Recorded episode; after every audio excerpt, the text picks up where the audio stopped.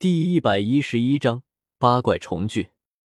唐啸首先捧着这个盒子站了起来，来到唐昊面前。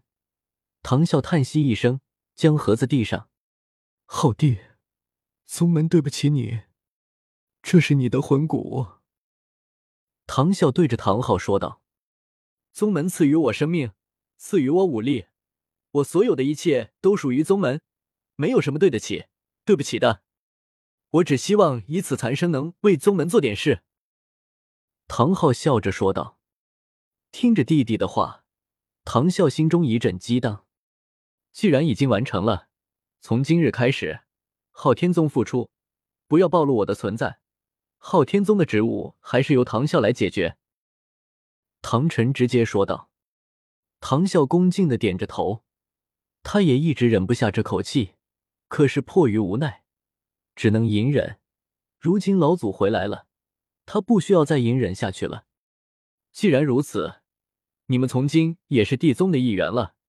走吧，让你们见识一下地宗。陈峰对着众人说道：“昊天宗的人，他还是比较放心的，毕竟他们老祖在这里，都得乖乖听话。”唐晨点了点头，他也想看看地宗的实力了。陈峰带众人。找到一处昊天宗重地，放置传送门。昊天宗之人见到传送门，都一脸疑惑。他们从来没有见过这种东西。在陈峰说出功能后，无一不震惊。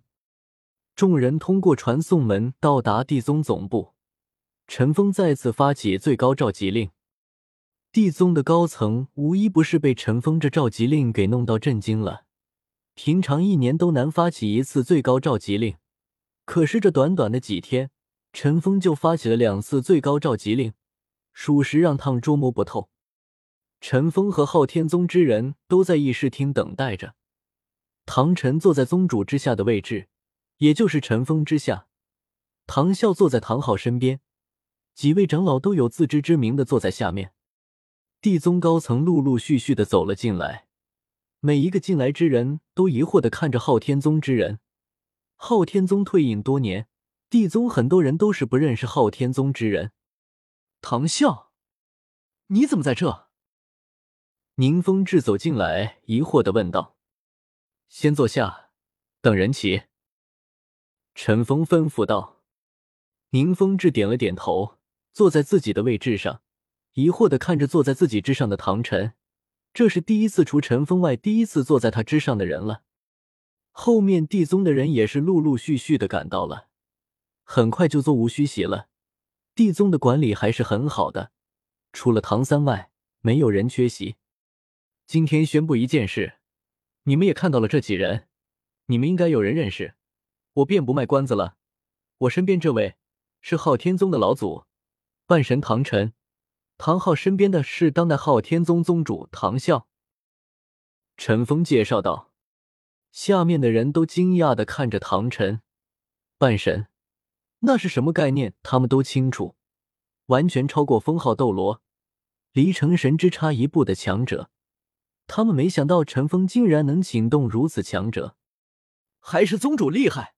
几天前刚说需要昊天宗加入，如今就解决了这个问题。下面的人夸赞道：“从今天开始，昊天宗如七宝琉璃宗一样加入地宗，昊天宗也是从今天开始出世。”陈峰直接说道：“那现在武魂殿怎么可能是我们对手？有唐晨前辈在，武魂殿根本不能与我们抗衡。”宁风致直接说道：“不，千道流那老家伙和我一样，也是半神，不是如此轻易就能对付的。”唐晨说道：“下面的人闻言，脸上尽是惊讶之色。他们没想到武魂殿竟然还是半神强者。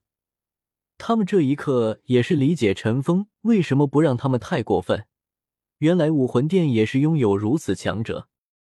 我们即将启程前往海神岛，经过海神岛历练，你们继续像之前一样对武魂殿施压，不要把武魂殿逼急了。”陈峰对着下面的人说道。陈峰宣布完，也是宣布离场。陈峰交代了一声，便离开了。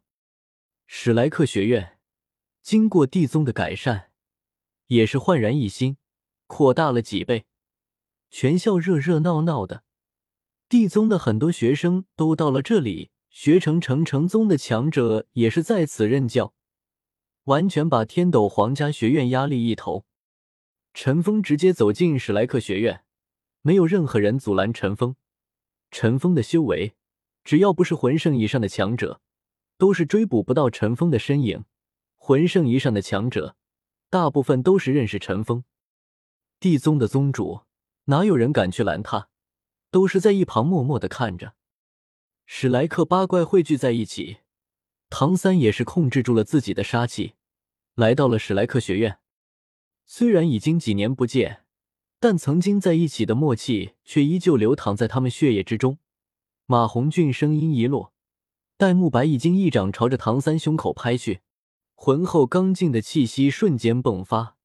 和以前相比，在他的魂力之中多了几分恢宏博大之气。尽管没有释放武魂，但他这虎掌一出，唐三身边的空气就已经变得凝重滞涩起来。唐三很是无奈。戴沐白和马红俊根本没给他解释的机会。对于戴沐白的实力，他再清楚不过。